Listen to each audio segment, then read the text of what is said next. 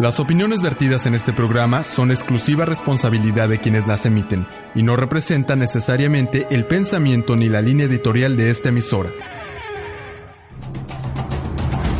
Con Valor Ciudadano. Un programa de reflexión para generar conciencia.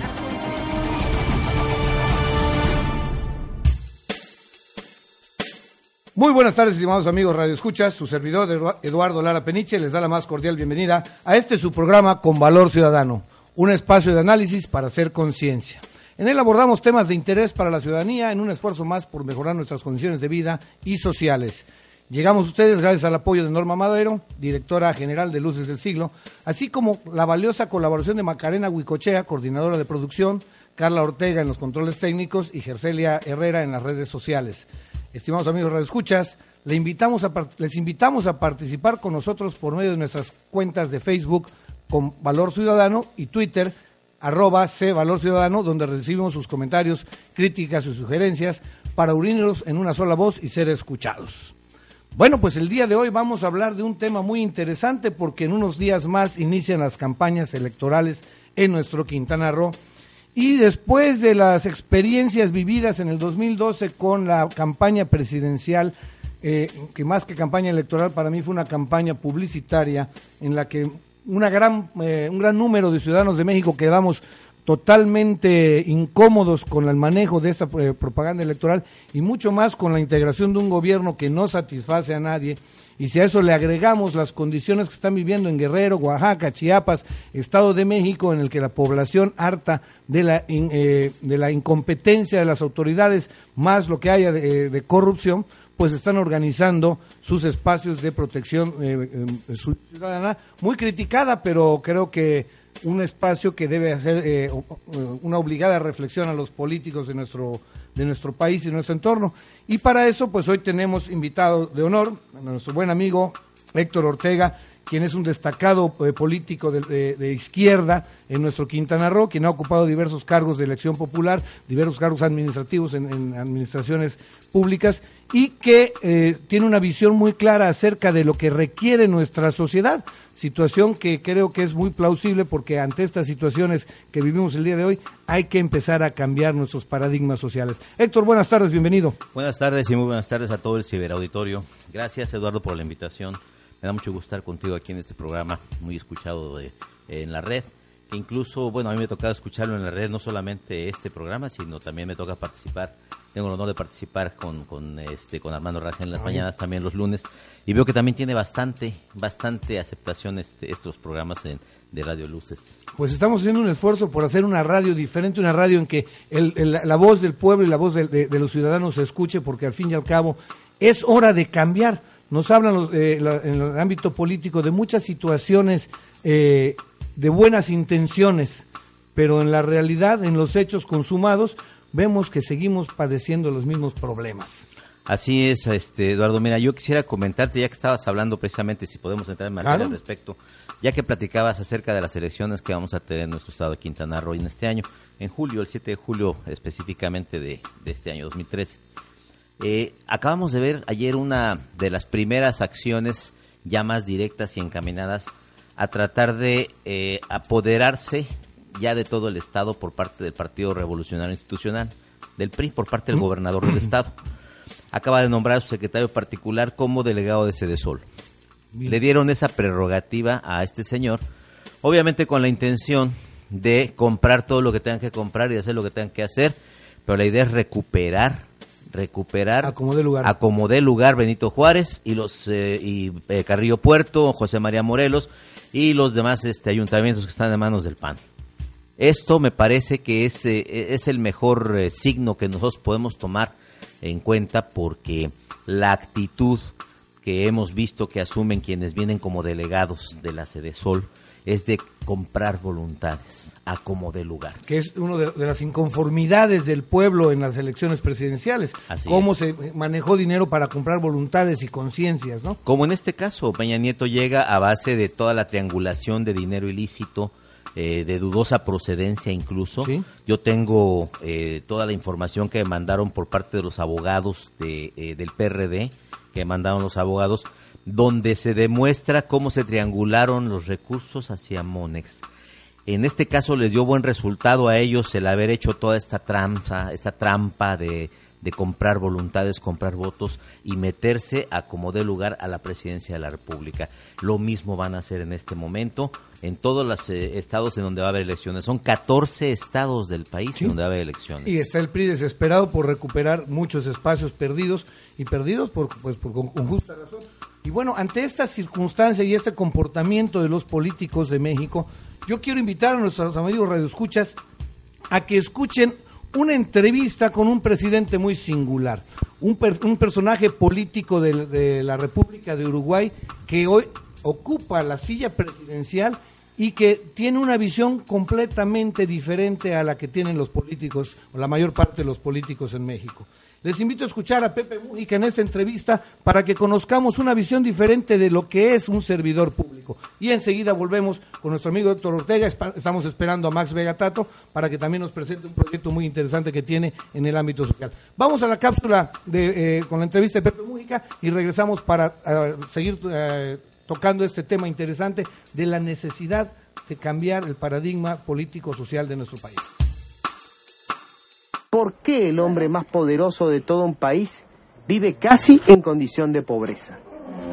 Sí, responde a una, a una manera de, ver el mundo que no es un invento mío. Es más viejo que el agujero del mate, basta leer a Picurio, a Séneca. Séneca decía, pobre no es el que tiene poco, sino el que desea mucho, porque se pasa la vida deseando y no viviendo. Eh, y no hago una apología de la miseria, no, no, hago una apología de la simplicidad, de darle importancia a las cosas fundamentales de la vida, pero tener tiempo para vivir. Eh, esa es la libertad. De repente a usted le gusta jugar al fútbol, al otro pescar. Tener tiempo para hacer las cosas que a usted le gustan. No tener que vivir para trabajar y pagar cuota y dale, y dale que es tarde y no alcanza y tiene un trabajo y mejor conseguir dos y trabaja 14 horas si es posible y no tiene tiempo ni para sus hijos, ni para su mujer, ni para sus amigos. No, eso no es vida. Mujica dona el 85% de su salario porque dice que no necesita más para vivir y hace una dura crítica a los protocolos del poder a los que considera una rémora del pasado. Porque en las repúblicas nos quedan resabios monárquicos, nos quedan resabios que vienen de la cultura feudal. El señor presidente necesita toda una corte, todo un pamento, toda una cosa este, como me dijo un expresidente, la presidencia tiene que estar rodeada de un hálito de misterio. ¿Qué misterio me vení? ¿Qué misterio me vení eh, eh, cuando somos todos iguales? Es una función que tiene importancia, pero no es un dios, no es un monarca. Pienso que, que bueno, que esas cosas están enredadas y uno no tiene que poner distancia. Yo soy progresista y he luchado por la igualdad, definiendo la igualdad no, no, no por la identidad que todos sean iguales, sino por el, que la gente tenga la oportunidad de arrancar más o menos en una misma línea, que tenga el mismo grado de oportunidades. Eh, por lo menos eso como sueño o como utopía. Estoy muy lejos de eso. Yo tengo que vivir como vive el conjunto de mi pueblo y de la gente por la cual yo lucho.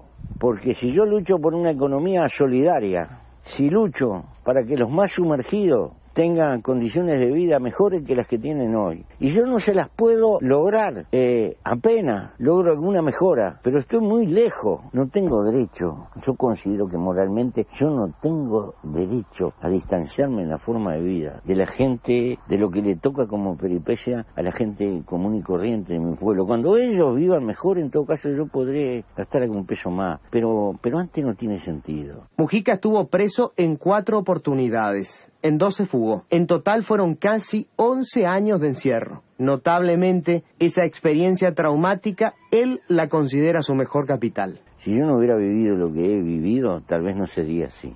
Y con esto le quiero transmitir de que el hombre aprende más del dolor que de la bonanza. Mucho más. Cuando las cosas vienen bien, nos envalentonamos y nos creemos que, que todo es fenomenal y eso. Y sin embargo aprendemos mucho más de las derrotas y del dolor porque por lo menos aprendemos a ser humildes y a revisar las cosas en las que pensamos, a no ser fanáticos, a respetar a los demás aunque piensen distinto. Eh, si yo no hubiera vivido una peripecia tan dura como fueron los años de dictadura, tal vez hoy no pensaría así. Así que mire, por eso, por eso le agradezco a la vida. Bien, pues estimados amigos radioescuchas, no sé qué les parezca a ustedes, pero creo que esa es la visión de un verdadero presidente, de una persona comprometida con su sociedad. Imagínense, donar eh, el 85% de su salario para obras de beneficio a su pueblo. Y otro dato interesante que dice, no tengo derecho a cobrar un centavo más mientras la gente no logre mejorar sus condiciones de vida. ¿Será que eso lo podamos encontrar algún día en México?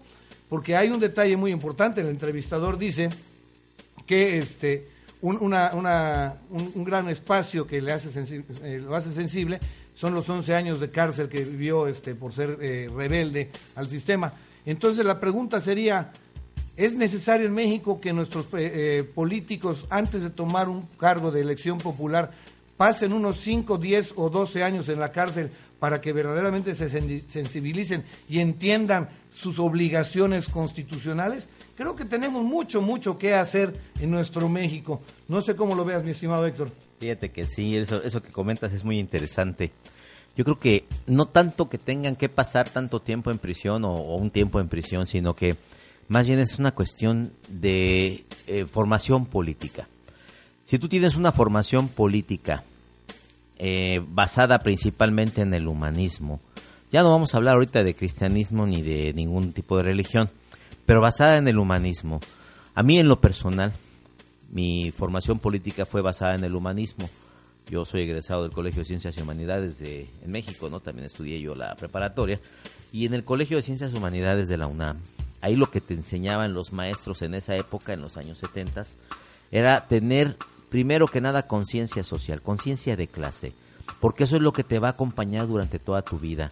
A mí en lo personal me da mucho pesar ver todavía muchas personas pidiendo limosna, ver todas las, eh, las zonas eh, que les llaman muy eufemísticamente zonas irregulares, en donde vas en las colonias en las que apenas si tienen unas unas casuchas de cartón para malvivir ahí, en las que tú te encuentras a gente que trabaja en la política única y exclusivamente con la intención de hacer eh, millones y millones, de no tener absolutamente ni el más mínimo respeto por la gente porque se roban el dinero de manera brutal y, y descarada. Ese tipo de cuestiones son las que se deben determinar en nuestro país, pero, pero para que esto se termine tiene que haber principalmente una formación política, digamos, ya no de izquierda, quieren basada ya no en la izquierda, sino en el humanismo, en el sentido común. ¿Para qué quieren tanto dinero? ¿Para qué se roban tanto dinero nuestros famosos políticos actuales si no les alcanza la vida para terminárselo? Es un gran problema y tenemos ejemplos enormes, ¿no? con todo el respeto y, más por la condición eh, de salud que se comenta, se ha comentado del señor Francisco Alor, que desfalcó enormemente que eh, al municipio de Benito Juárez, que decretó una contingencia vial para saquear 540 millones de pesos y pintar las calles para que a la primera lluvia quedaran igual. Según eh, tengo datos, que el señor ha estado bastante delicado de salud y no puede disfrutar todo ese dinero, independientemente de algunas situaciones eh, familiares por allá que tiene también de, gravedad. ¿Qué caso tiene eh, dedicarnos a saquear el bienestar del pueblo, si como bien dices Héctor, no les va a dar la vida para gastarse todo ese dinero. No, definitivamente no. Mira, y otro de los casos muy representativos de la gente que tiene esa voracidad para saquear los recursos públicos está en el caso de Felipe Calderón, de Vicente Fox. ¿Sí? Vicente Fox era una persona que no tenía ni siquiera para amanecer al día siguiente, era una persona que iba al día. A pesar de haber sido gerente de la Coca-Cola y después de haber tenido un montón de cargos, sus ranchos, el rancho San Cristóbal y todos los ranchos que tienen en Guanajuato, estaban prácticamente ya perdidos porque las hipotecas estaban vencidas. Este señor llega a la presidencia de la República y de un momento a otro no solamente conserva los ranchos que tiene ahora, sino que los amplía y aparte de eso es increíble la fortuna que tiene. O sea, el saqueo fue escandaloso tanto de parte de ella como de, parte de él como de parte de su de su mujer, doña Martita Sagún, los hijos. O sea, el saqueo a Pemex está ¿Eh? comprobado y documentado por parte de los familiares de, de, Vicente Fox. y del mismo, claro. No, no, olviden que en Celaya hay una, un gran hospital que le da servicio a los trabajadores de Pemex, que es del hermano de Marta Sagún, quien antes de iniciar la gestión de Felipe, de, de Vicente Fox, era un simple doctor con un pequeño consultorio en la ciudad y hoy es dueño de un gran hospital. Esas situaciones ya deben de empezar a cambiar. Eh, hay un dato muy interesante, fíjate que a partir del movimiento de los jóvenes denominado Yo Soy 132, en el que ellos se manifiestan en contra de todas esas aberraciones, de, esta, de este descaro eh, eh, ofensivo de, los partidos políticos en contra del pueblo, de esta eh, ofensa a la inteligencia de nuestros jóvenes y del pueblo en general, manejando eh, situaciones y, justificaciones muy burdas, me llama la atención y hago una investigación por las protestas de todo el mundo, porque esto no es privativo de México. Sabemos bien claro que muchas de las condiciones políticas, sociales y económicas de México son producto de aceptar las disposiciones que el Banco Mundial por medio de la OCDE le da a México en su política económica y que obviamente repercuten de manera importante y drástica en el país. Yo tengo la teoría de que eh, la, esos, es la, la, docena trágica, como se le ha llamado a la gestión eh, gubernamental del PAN, muy trágica. fue un acuerdo con el PRI porque el PRI no quería eh, aparecer como lo que apareció el PAN. Es decir, el PRI en los primeros 18 años de neoliberalismo en México privatiza. La gente no siente el golpe porque al fin y al cabo conserva trabajos, conserva más o menos su, su nivel de vida. Pero entonces la siguiente parte del neoliberalismo es aplicar reformas legales, donde el, pueblo siente ya en el bolsillo y en su bienestar las implicaciones de este modelo eh, económico y obviamente el PRI para lavarse las manos y no quedar quemado, pues le, cede la estafeta al PAN y es lo que vemos. Y claro, para eso necesitaban dos personas ad hoc para eh, hacer esa situación, para que cargaran con el peso. Y qué mejor que Vicente Fox, una persona totalmente iletrada, bastante burdo, pero muy popular el principio con, su, con, sus, con, sus, eh, con su léxico muy, muy, muy, eh, muy dicharachero, y con Felipe Calderón, una persona totalmente, pues... Eh, lo opuesto. Totalmente opuesto, pero, tampoco es muy, muy, este, muy, muy, muy perverso. Sí, muy perverso. Y ahora con una persona que desafortunadamente ha demostrado una total incapacidad, no solo para gobernar, sino para poder mantener un nivel, una, una plática de nivel en el puesto que ocupa. el señor Felipe Peña Nieto, la verdad es que da pena ajena escuchar cuántas cuántos errores ha tenido en tan poco tiempo y la verdad es que necesitamos otro tipo de políticos. Bueno, lo que pasa es que en este caso así así se daba, así estaba planeado precisamente el esquema, poner dos presidentes, uno iletrado casi casi analfabeta y el otro un tipo totalmente inhumano y un tipo absolutamente perverso para que pudieran aplicar las reformas estructurales sin que se legalizaran todavía la mayoría, pero tenían que hacer eso, o sea, tenían que hacer sufrir al pueblo de México y posteriormente poner a un tipo que es igual de iletrado, igual de burdo, como Peña Nieto, un tipo que apenas abre la boca y pone a temblar a sus patrocinadores porque el tipo no tiene ni idea de lo que está haciendo en la presidencia, es un títere más de Carlos Salinas de Gortari, como lo fueron Felipe Calderón y Vicente Fox. Claro, claro, pero que eso no no no, no aparece o, no lo quieren relacionar porque eran del PAN, pero hay que estar muy claros en que es el PRIAN, el PRIAnismo. El PRIAN ante todo. Y bueno, eh, hay muchas cosas más que tenemos que hablar, pero tenemos que ir a nuestro primer corte de estación y antes de, o sea, en, nuestro corte de estación vamos a escuchar una, una, eh, una canción del grupo Schuster, un grupo de jóvenes que ante esta inconformidad del sistema político y la burla que hacen del pueblo, pues crea una canción que se llama Sociedad Diseñada Equinoccio. Eh, vamos a nuestro corte de estación, escuchemos la música y regresamos con nuestro amigo Héctor Ortega en espera de Max Vega Tato para que nos presente el proyecto de eh, el gobierno que merecemos.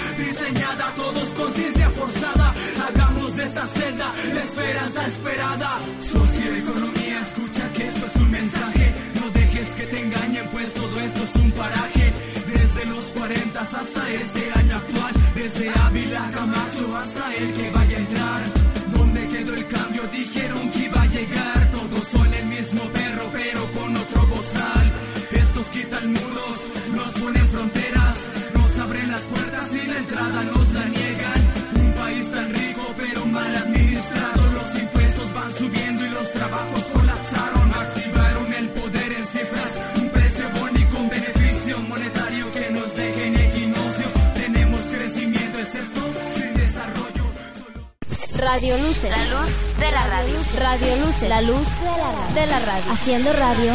Haciendo ruido. Con Valor Ciudadano. Un programa de reflexión para generar conciencia.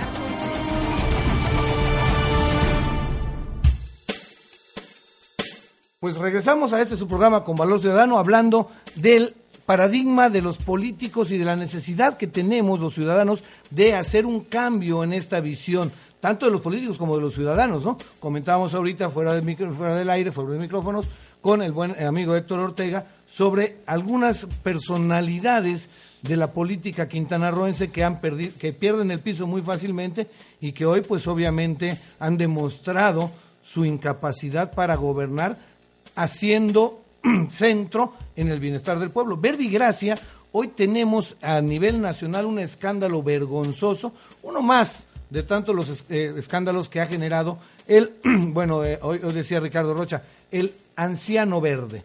Y un anciano porque aún a sus 41 años, él ha decidido ser un anciano. Este, Jorge González, un eh, senador que representa a Quintana Roo supuestamente, pero que en realidad no representa nada el tipo porque fue un eh, acuerdo en lo oscurito con Félix González para aliar el PRI-PAN, eh, perdón, PRI Verde Ecologista, en eh, esta situación de protección mutua, yo me imagino, para mantenerse en, la cúpula del poder. Y hoy pudimos ver, más bien el, domingo pasado, eh, los policías de la Ciudad de México pudieron ver qué clase de políticos representan a Quintana Roo. Un tipo alcoholizado, borracho, como muchos sabemos en México, pero pues sin valor civil, ¿no? Lo detienen y el tipo da otro nombre. Ya que lo identifican sus guaruras, el tipo se envalentona, dice que eh, se identifica como senador y amenaza a los policías.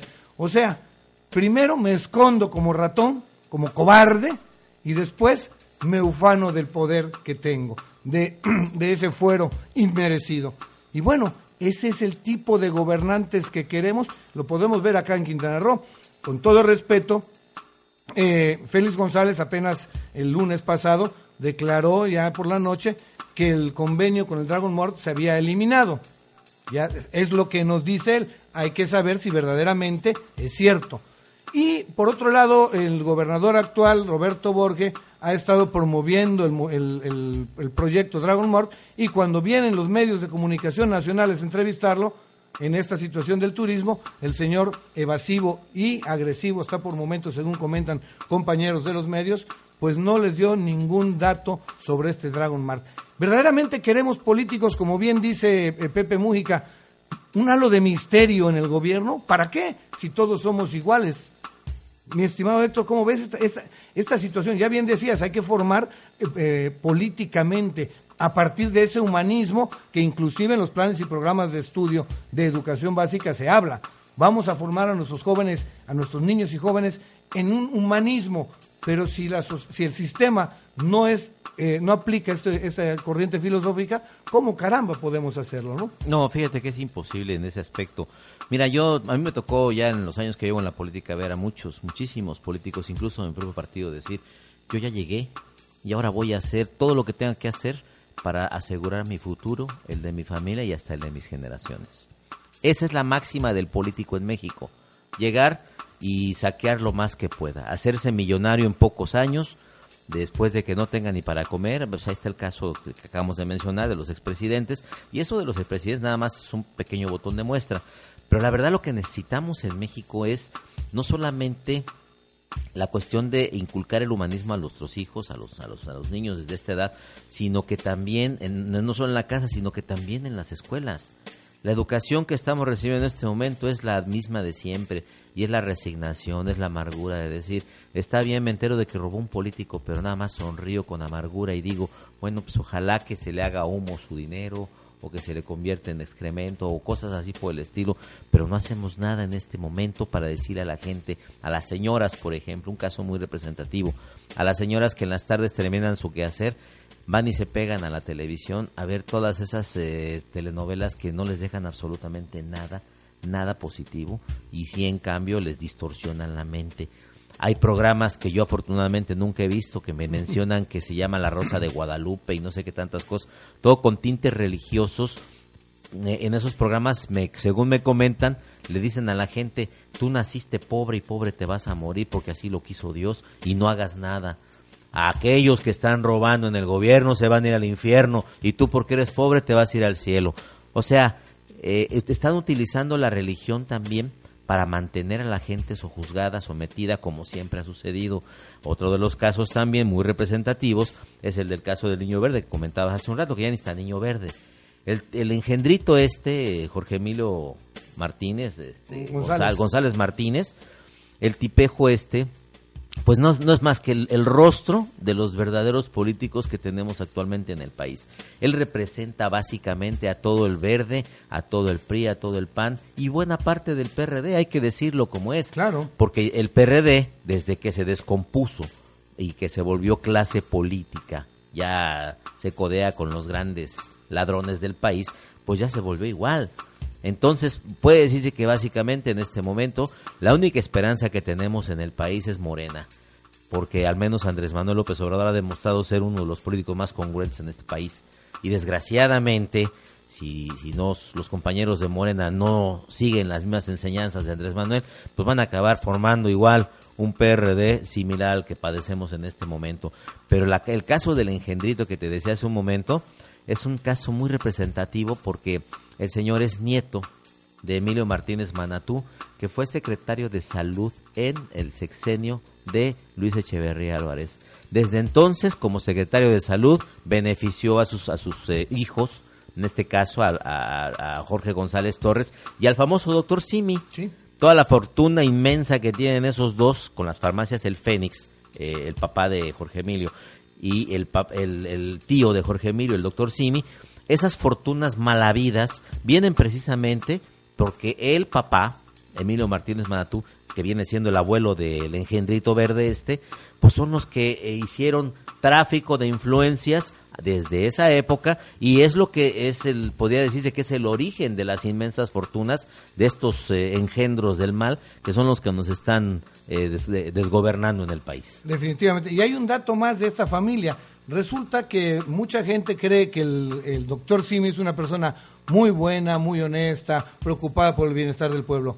El doctor Simi abre sus farmacias como farmacias de similares a partir de que el Seguro Social le limita la, este, la, la distribución de, de me- de medicamentos, porque ya bien lo, lo dice el, el buen amigo Héctor, eh, su papá siendo secretario de salud, pues obviamente le dio toda la, la- la- la distribución de, de medic- de medicamentos al Seguro Social a, sus- a las farmacias de sus hijos. O de su es. hijo, ¿no? El Fénix. Y obviamente cuando, eh, cuando Vicente Fox entra, le quita el, el espacio. Entonces él, este, bueno, creo que se lo quitaron desde Salinas, ¿no? Desde Salinas, Desde básicamente de Entonces él Salinas. hace su berrinche y bueno, empieza su competencia y por eso es que escuchamos que también quiso ser presidente el doctor Simi, un presidente con siete, siete Simi esposas, ¿no? Porque también lo presumía. Ese tipo de situaciones de los políticos creo que es patético. Eso debe ser ofensivo para el pueblo. No es posible que, y no sé si ustedes lo hayan vivido, estimados amigos escuchas, Héctor y yo creo que lo hemos vivido bastante. eh, de repente llega un gobernante, llámese presidente municipal, gobernador, presidente de la República o usurpador de la República en los últimos años, a un lugar y entonces se limpia, se barra, se trapea, se pinta, se hace todo y apenas se va, desaparece todo ese bienestar ficticio. Muchos dicen, es que el presidente no se da cuenta. Claro, no se da cuenta, pero tiene que investigar. La información le llega, y le llega de buena fuente y le llega fidedigna. Que se hacen tarugos. Caso particular cuando vino Felipe Calderón a inaugurar, a reinaugurar la clínica del Iste acá en Cancún, donde entrabas y estaba una maravilla, computadoras, equipos electrónicos, de, este, de diagnóstico, todo maravilloso. Apenas se fue Felipe Calderón a las 6 de la tarde, a las 8 de la noche, ya no había nada de lo que vestía el, el cascarón de la, de la clínica del Iste. O sea, eso es lo que queremos. Es, vienen unas elecciones el 7, el 7 de julio. Vamos a dejar nosotros los ciudadanos que nos sigan engañando los candidatos, ya bien dijo Héctor, eh, se nombra como director, de- como representante de Sede Sol en Quintana Roo al secretario particular de Roberto Borges. Ya vimos desde noviembre del año pasado cómo el señor y sus medios de comunicación este, totalmente eh, vendidos a, su, a su capricho, pues están desacreditando todo el trabajo de, de- de- del presidente municipal de Benito Juárez, de Julián Ricalde, que como ya he dicho en estos micrófonos, no es santo de mi devoción, pero tengo que reconocer que el señor ha sabido hacer un trabajo político. Le ha dado bienestar a muchas partes, a muchos sectores de, de Cancún, y eso le sorprendió a Roberto Borges, le sorprendió a Félix González, que no olvidemos que Félix González está muy detrás de Roberto Borges, y entonces resulta que empiezan a intervenir malamente en las acciones del, eh, del municipio de Benito Juárez, del ayuntamiento de Benito Juárez, para hacer sus campañas políticas. Y casualmente hace unos días vi que hay, eh, eh, ya están también haciendo sus verbenas populares priistas como un acto adelantado de campaña. Y por ahí también aparece el detalle del, del IECRO, donde ah, siempre dicen que no va la redistritación, porque el Tribunal Superior eh, Electoral dice que no. Y entonces tú dices, a ver, espérame, si ya se había dictaminado que se haga la distritación, que otro, unos se opusieron y esto y lo otro y aquí y allá, ok, pero si ya estaba, porque inclusive hasta la Suprema Corte de Justicia había dictaminado que sí se haga, hoy lo echan para atrás y a cuenta de qué. O sea, nos quieren ver nuevamente la cara de turistas, nos quieren ver la cara de chinos para que pongamos nuestro Dragon Mart, porque es cierto. No olvidemos que, por ejemplo, en el caso Dragon Mart, dicen que eh, aparentemente nos están haciendo caso los mexicanos y que conste que hasta las, la- las cámaras empresariales ya protestaron. Pero sepan ustedes, estimados amigos radioescuchas, que toda la mercancía que está proyectada para llegar al Dragon Mar desembarcaría en el puerto de Progreso Yucatán y entonces Peña Nieto viene a Yucatán a presumir el tren tran- transpeninsular. El tren transpeninsular te llama la atención porque no va de Mérida a Cancún va de Progreso a Tulum, pasando por Puerto Morelos, Dragon Mar y Playa del Carmen, pues por, por camino obligado, para distraernos. Uno se pregunta, pero es que van a ser trenes rápidos. No, no van a ser trenes rápidos porque ya lo dijeron. Van a ser trenes modernos. Y obviamente, porque si ponen trenes rápidos ya no van a poder transportar mercancía. Tenemos que tomar en cuenta ese detalle. El tren bala solo transporta personas. El tren moderno transporta personas y mercancías. Y como este proyecto de tren transpeninsular es para apoyar el Dragon Mar, como lo es también el proyecto del parque eólico de Cozumel para dar el suministro eléctrico, entonces no nos dejemos engañar. ¿Qué clases de gobernantes queremos los quintanarroenses? ¿Qué clases de gobernantes necesitamos para garantizar que nuestro estado de bienestar pueda empezar a, aparecer? Pues principalmente que tengan honestidad, es lo más importante. Porque la honestidad es algo que definitivamente no se da en ninguno de los políticos que tenemos actualmente, eh, de ningún partido. Así llámese el partido que sea, la deshonestidad es lo que priva principalmente. Y un dato que también me gustaría dar respecto a las actitudes del Partido Verde, que no fue expulsado incluso de la Federación Mundial de Partidos Verdes, porque pues el verde de aquí ni es ecologista ni tiene nada que ver con la, con la ideología. Por tres millones de dólares, este Emilio, eh, Emilio González este, vendió una parte de Cancún, ¿no? Por eso te digo, de ecologista, si ese señor es ecologista, pues yo soy astronauta.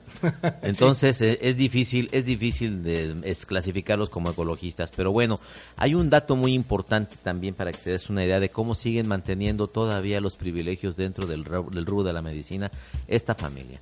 Eh, el caso de el, engendro verde este, eh, Jorge Emilio, eh, la, llegada de él al, Senado tuvo como objetivo principal el hacer válida una de las propuestas del Partido Verde, que recordarás que decía medicinas gratuitas para todos. Ah, sí. Si el gobierno no te da tus medicinas, que te las pague, decían así, muy contundente según en la publicidad. Pero lo que está detrás de esto es que lo que quieren los verdes, y ya se les concedió, eh, que se les entregue toda la distribución de las medicinas a las farmacias de los la familia. La, familia, es decir, el Seguro Social va a tener todas las medicinas, absolutamente todas las medicinas proporcionadas por la familia González Torres. Nuevamente vuelven a la distribución. Sí, sí. Entonces, estas situaciones nos obligan a los ciudadanos a plantearnos qué es lo que requerimos como, como eh, políticos, como gobernantes. Y para eso pues vamos en nuestro siguiente corte, en nuestra siguiente cápsula, perdón, en nuestro siguiente bloque y último, a escuchar a nuestro buen amigo Max Vega Tato con una propuesta muy interesante que tiene sobre el gobierno que merecemos. Porque al fin y al cabo, aunque parezca utópico, esto, esto que se va a presentar es cuestión de que el pueblo entienda que mientras no asumamos nuestra responsabilidad y busquemos por nuestros propios medios organizarnos para exigir el cumplimiento de nuestras leyes, vamos a seguir sometidos al capricho de engendros verdes, azules, amarillos y de todos los colores rojos, no se diga, ¿verdad? Bueno, entonces vamos a nuestro siguiente corte de estación, vamos a escuchar una canción que para mí es un himno del movimiento Yo Soy 132, que se llama un derecho de nacimiento, porque son los jóvenes los que han alzado la voz hoy y algunos otros, unos pocos viejos, estamos tratando de, de seguirles el, el, ritmo y darles apoyo, pero bueno, el trabajo es arduo y no nos damos por vencidos. Vamos al corte y regresamos en un momento. Voy a crear un canto para poder existir, para mover la tierra a los hombres y sobrevivir para curar mi corazón y a la mente dejarla fluir, para el espíritu sanar y dejarlo llegar al fin. Yo no nací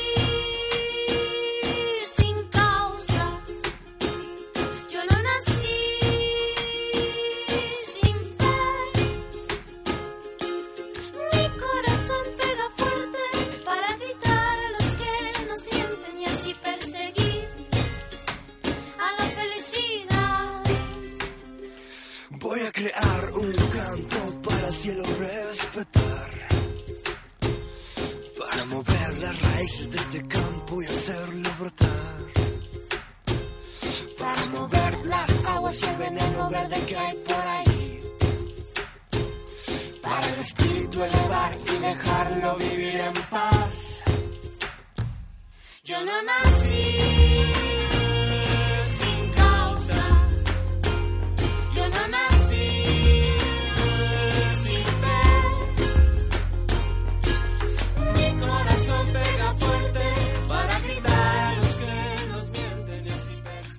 Radio Luce. La luz de la radio. Radio Luce. La luz de la radio. De la radio. Haciendo radio.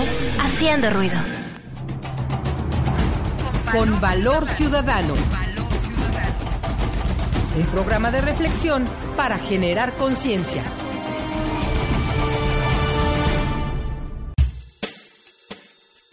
¿Ya? Bien, regresamos a este nuestro último bloque de Con Valor Ciudadano. Y estábamos hablando casualmente del gobierno que merecemos, del gobierno que en México hace falta, del cambio de paradigma de nuestra sociedad, no solo de, de- la clase, la llamada clase política, sino de nosotros mismos como ciudadanos. Ya eh, comentaba nuestro buen amigo Héctor Ortega acerca de lo- los grandes males que aquejan a la clase política que todos se quieren, principalmente la mayoría, no podemos decir todos, la mayoría se quiere agandallar, en palabras coloquiales, con los recursos económicos que la- el poder les da. Entonces requerimos de un nuevo esquema, un esquema que nos permita a los ciudadanos pues la, la mayor garantía posible en esta situación del gobierno, que las gentes que lleguen al poder verdaderamente nos puedan asegurar que esto puede empezar a caminar. Ya hablábamos de la, la gran pre- preocupación que está generando en los partidos políticos este, las, las policías eh, ciudadanas que han integrado en Guerrero y, Oaxaca. Y bueno, eso no queremos que suceda en Quintana porque si los políticos siguen con sus ineficiencias y abusos, pues obviamente pues el pueblo se está alborotando y más la- los jóvenes. Es por eso que eh, referíamos en la, en la canción de Un Derecho por Nacimiento de 132 y del otro grupo de jóvenes que también dicen que no somos la minoría, somos la mayoría y queremos que nos escuchen. Y Max Vega Tato tiene una propuesta muy interesante y ha- se ha creado una página que se llama El Gobierno que Merecemos, ¿no, Max? El gobierno que merezco.org. Ah, bien. Así es. Bueno, pues eh, muchas gracias por el espacio y la invitación. Es eh, para mí un honor el poder dirigirme a tu público y decirle que pues en realidad eh, es correcto el refrán que dice que los pueblos tienen los gobiernos que se merecen. Pues en- entonces en concordancia con ese refrán, eh, un grupo de Benito Juarenses acordamos eh, constituirnos en un bloque plural de ciudadanas y ciudadanos para realizar por vez primera en el estado de Quintana Roo y probablemente en todo el país eh, un ejercicio democrático para identificar entre la ciudadanía a las personas con el perfil profesional y experiencia que requiera cada puesto, buena fama pública y honorabilidad comprobable, y que desee participar en la cosa pública, ya sea en los cabildos, en las presidencias municipales, la administración o las diputaciones, a partir de los cambios políticos que se avecinan. Esta, este, este, este planteamiento, esta identificación de las personas apropiadas va a ser con el propósito de hacer un esfuerzo. Los ciudadanos tenemos que hacer un esfuerzo para romper el viejo vicio de que al gobierno lleguen los amigos, los conocidos, los recomendados y los familiares de los servidores públicos electos que vienen improvisados y voraces. En vez de tener a las personas capaces de realizar eficaz y comprometidamente con la sociedad en su conjunto y con el bien común las tareas necesarias y por las cuales se les paga. Bien. Además. Sí, así es. Muy bien. Entonces, y muy bien. Entonces, el método de identificación que nosotros estamos proponiendo tiene tres opciones. Una, la autopropuesta. Si yo siento que soy un médico eh, experimentado, si siento que soy un buen administrador, si soy un médico eh, honorable, si tengo un historial en Cancún, pues yo quisiera hacerme cargo de los servicios de salud del municipio. Entonces yo me voy a autoproponer para tal posición. Esa es una de las alternativas. La otra es que sea una propuesta, que alguien diga, este, no, no, pues Héctor eh, sería un excelente eh, tesorero, ha sido un hombre muy honesto, ha sido ya tesorero en otras ocasiones, nunca se le ha eh, llamado la atención de ninguna índole, su comportamiento es eh, público y notorio que es un hombre de bien, entonces por, yo soy amigo de él, yo lo voy a proponer para que sea el próximo tesorero. Mm, Sí, pero no es suficiente, tienes que tener otras dos eh, personas que también lo propongan. O sea, a propuesta concreta de tres personas, también puedes entrar en esta lista. Tu eh, la primera forma. La primera forma, la segunda forma es con tres propuestas y la tercera porque ya tengas una representatividad vigente. Digamos, yo soy presidente de la barra de abogados de Cancún, este, ya ese hecho significa que tengo una representación. No sabemos que, de qué manera se obtuvo, no sabemos este, la relevancia del caso, no tenemos más datos, pero tiene una representatividad que está vigente, entonces tiene derecho a entrar a esta lista. Esta lista va a ser eh, municipio por municipio, pero en la primera etapa vamos a empezar con Benito, Juárez. Y entonces ahí vamos a ir nombrando, vamos a ir colocando en casilleros al señor fulano de tal, va al casillero de la Secretaría General del municipio, el señor Perengano de tal va como tesorero. Aquí hay cuatro propuestas del mismo persona para tesorero. Ah, pues está interesante. Este, y así sucesivamente hasta antes de que se nombren las, eh, eh, los siguientes funcionarios.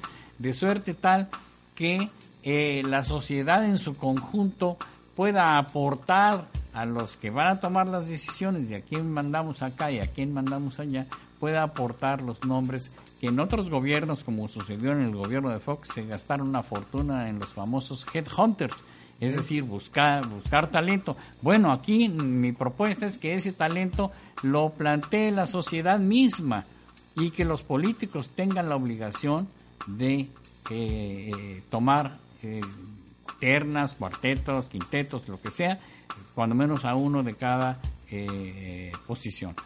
Aquí hay una cuestión que esto es importante que se difunda porque están a punto de empezar los políticos a llegar a pedir el voto.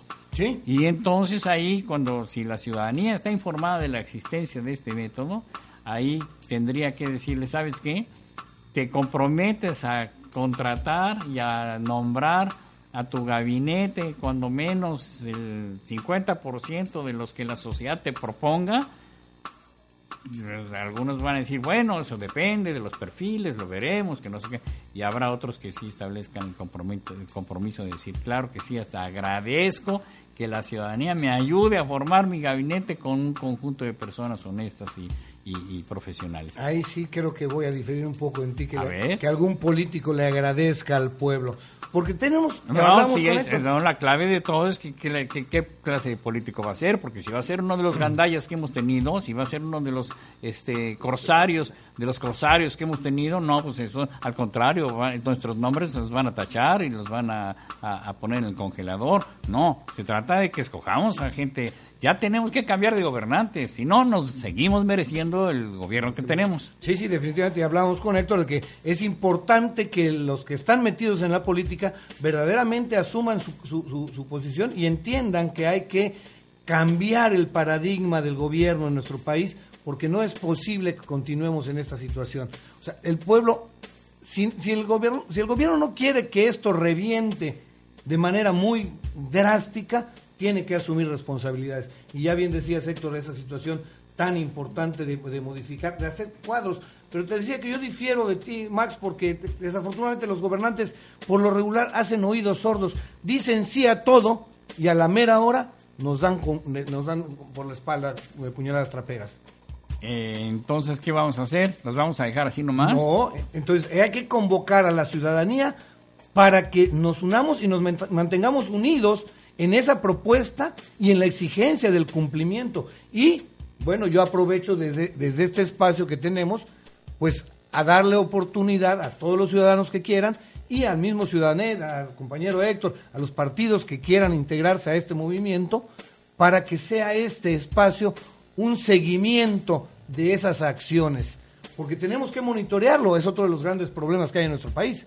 Porque dice, ¿A quién vas a elegir? Y síguele los pasos, pero se nos olvida seguirle los pasos y por eso tenemos, perdón que lo diga, un senador como el, que, como el, como el borracho del verde. Así es. Por ejemplo, mira, yo le adicionaría, perdón, le adicionaría nada más una cuestión más que es importante, este Max, que no sé si ya está contemplado también dentro de la propuesta, pero es básico. Eh, la función principal del político debe de ser llegar a servir, no a servirse. Luego entonces, quienes busquen candidaturas para diputados locales, hagan el compromiso ante la ciudadanía de modificar la ley de responsabilidades de los servidores públicos, que en este momento esta ley no eleva a delito grave, a categoría de delito grave, el hecho de robarse los recursos públicos. Yo metí esa iniciativa en el 2003, en mayo del 2003 metí esa iniciativa aquí en el Congreso del Estado siendo yo diputado. Y obviamente lo único que conseguí fueron burlas por parte de los priistas, porque pues nos que- decían que, que no era posible. Esa es una. Y la otra, que se gane por lo menos un, un, gobernante, sea del regidor, sea eh, diputado, sea presidente gobernador o lo que sea, o cualquier cargo que tenga, no puede tener un sueldo tan exorbitante como los que se tienen ahora, que son insultantes. También una de las propuestas sería hacerle ver a los políticos que busquen, a las personas que busquen un cargo político, que lleguen al cargo y, e inmediatamente se rebajen al 50% su, su sueldo de- en relación a como está ahora, o si es posible menos. Porque yo creo que si alguien tiene un sueldo de 15 o 20 mil pesos, vive perfectamente bien, no con los 150 o 140 mil pesos que se, que se cobran actualmente. Sí, es un insulto. Sí, definitivamente. Yo en alguna ocasión en una columna escribí que con 30 mil pesos, yo me voy a, a 30 mil pesos es suficiente para mantener una familia, marido, mujer y dos o tres hijos. Con eso da, con mil pesos diarios la, la- la gente puede vivir holgadamente, no con lujos, pero sí sin, no- sin, sin, sin precariedad. Tú dices 30 mil pesos por familia, bueno, es correcto. Sí, sí. O sea, yo creo que es lo que nos gustaría a muchos ganar. Ah, no, pero no por familia, porque sí aquí viene otro detalle. Otra de las costumbres de nuestros de nuestros eh, políticos es tener dos y hasta tres familias. No, por servidor público. Qué bueno que, que- que- que caigo en cuentas de Está esto. bien, está bien. Bueno, pues este, cualquier eh, sugerencia, por favor, diríjanla al siguiente correo electrónico. Candidaturas arroba el gobierno que merezco punto org. Bien, pues ahí está, estimados amigos radioescuchas. Si alguien tiene una propuesta tiene inquietud sobre esto, a candidaturas arroba el gobierno que merezco org para poder empezar esto, para unirnos. Creo que esto es un espacio que nuestros jóvenes están exigiendo, nuestros jóvenes que son quienes van a tomar las riendas de esta sociedad y nos exigen a los actuales eh, partícipes eh, de esta- de esta- de este desbarajuste social que actuemos para dejarles una sociedad mejor, o por lo menos el camino para que ellos construyan algo que verdaderamente sea en beneficio de todos. Y bueno, se nos acaba el tiempo. Eh, ¿Algún otro comentario, mi estimado Héctor, para cerrar nuestro programa del día de hoy? Pues nada más agradecer la invitación, Eduardo, agradecer estar aquí con ustedes. Y bueno, lo que mencionábamos hace un momento, que es mucho, muy importante, hay que decirle a la gente que se involucre más en los asuntos públicos, que la cuestión política no solamente la manejen los políticos, sino que también cualquier ciudadano común se puede interesar, porque de esa manera es como vamos a lograr cambiar muchas cosas que están mal en nuestro país. Mi estimado Max. Pues eh, si no participa la sociedad, si dejamos las cosas, dice eh, otro refrán, las cosas públicas son muy importantes como para dejarlas en manos de los políticos. Entonces, eh, yo creo que es cierto y que hay muchas inquietudes en la sociedad, la academia está con muchas propuestas, eh, los eh, colegios profesionales, las ONGs, hay, hay, hay efervescencia en el planteamiento de soluciones porque tenemos muchísimos problemas y no se está viendo la, eh, que están dirigiendo los gobernantes actuales a la sociedad por el camino correcto.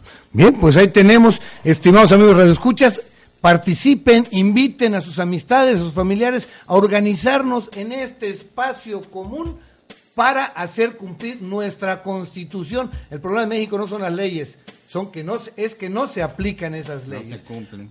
Exijamos el cumplimiento del 39 constitucional y esta opción que nos presenta Max Vega Tato me parece muy interesante. El gobierno que merecemos es el gobierno que nosotros debemos de exigirle a los, a los eh, candidatos que cumplan, porque eso es lo que queremos, no lo que ellos piensen, porque nos han acostumbrado a, a hacer creer que ellos son la octava maravilla y los únicos que saben para darnos en la torre, eso sí saben.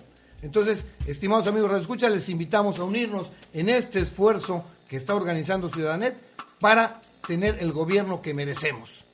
Bien, pues es todo por el día de hoy. Muchas gracias, estimados amigos eh, Gracias. Héctor, Max Gracias. y estimados amigos Radio Escuchas. Igual gracias a Macarena, a, a Leila por el apoyo que nos dan y nos vemos la próxima semana en este eh, programa con Valor Ciudadano. Hasta la próxima. Con Valor Ciudadano. Un programa de reflexión para generar conciencia. Las opiniones vertidas en este programa son exclusiva responsabilidad de quienes las emiten y no representan necesariamente el pensamiento ni la línea editorial de esta emisora. Escuchas XEM Radio Luces. La luz de la radio. Que transmite desde Cancún para todo el mundo. Una estación más de Radio Web. La radio del mundo. Sinónimo de comunicación mundial.